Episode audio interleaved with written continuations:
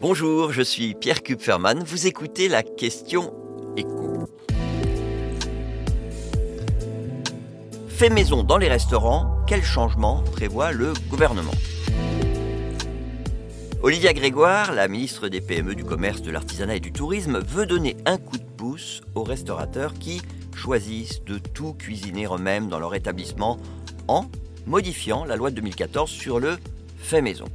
L'idée, c'est de favoriser le fait maison en montrant du doigt ceux qui se contentent de faire de la cuisine d'assemblage avec des produits industriels, ce qui n'était pas l'objectif de la loi de 2014. Son objectif à cette loi, c'était d'encadrer l'utilisation du terme fait maison pour éviter que des restaurateurs puissent utiliser ce qualificatif de façon abusive. La loi a donc donné une définition.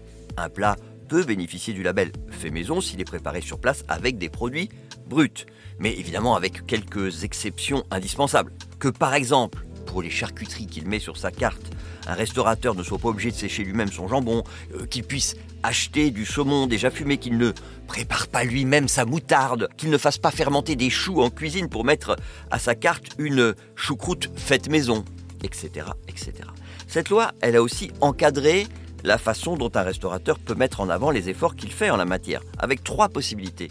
Si tout est fait maison, il peut l'indiquer par un logo ou une affichette bien en vue sur la façade du restaurant, dans la salle, évidemment sur la carte. Euh, si tous les plats ne sont pas faits maison, il peut mettre en avant ceux qui le sont en l'indiquant clairement sur la carte. Et si rien n'est fait maison, alors là, il lui est strictement interdit d'utiliser le logo et le terme maison. Et c'est donc ça qui va changer dans la future loi, avec cette fois l'obligation de mentionner ce qui n'est pas fait maison.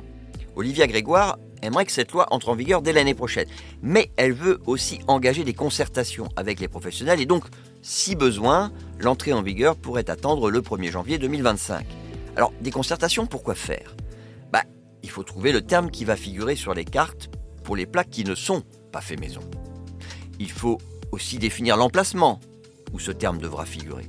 Revoir éventuellement la liste des exceptions, trancher la question délicate quand même du champ d'application de la loi. Est-ce que ce sont uniquement les restaurants traditionnels ou également les chaînes de fast-food? Mais ce qui est sûr, c'est que cette loi va dans le sens de ce que souhaitent les clients des restaurants. Dans une longue enquête sur leurs attentes, enquête publiée l'année dernière par France Agrimaire, le fait maison était cité par plus d'une personne sur deux comme l'une des améliorations les plus souhaitées, loin devant des tarifs plus accessibles. Vous venez d'écouter la question écho, le podcast quotidien pour répondre à toutes les questions que vous vous posez sur l'actualité économique. Abonnez-vous sur votre plateforme préférée pour ne rien manquer et pourquoi pas nous laisser une note ou un commentaire. À bientôt.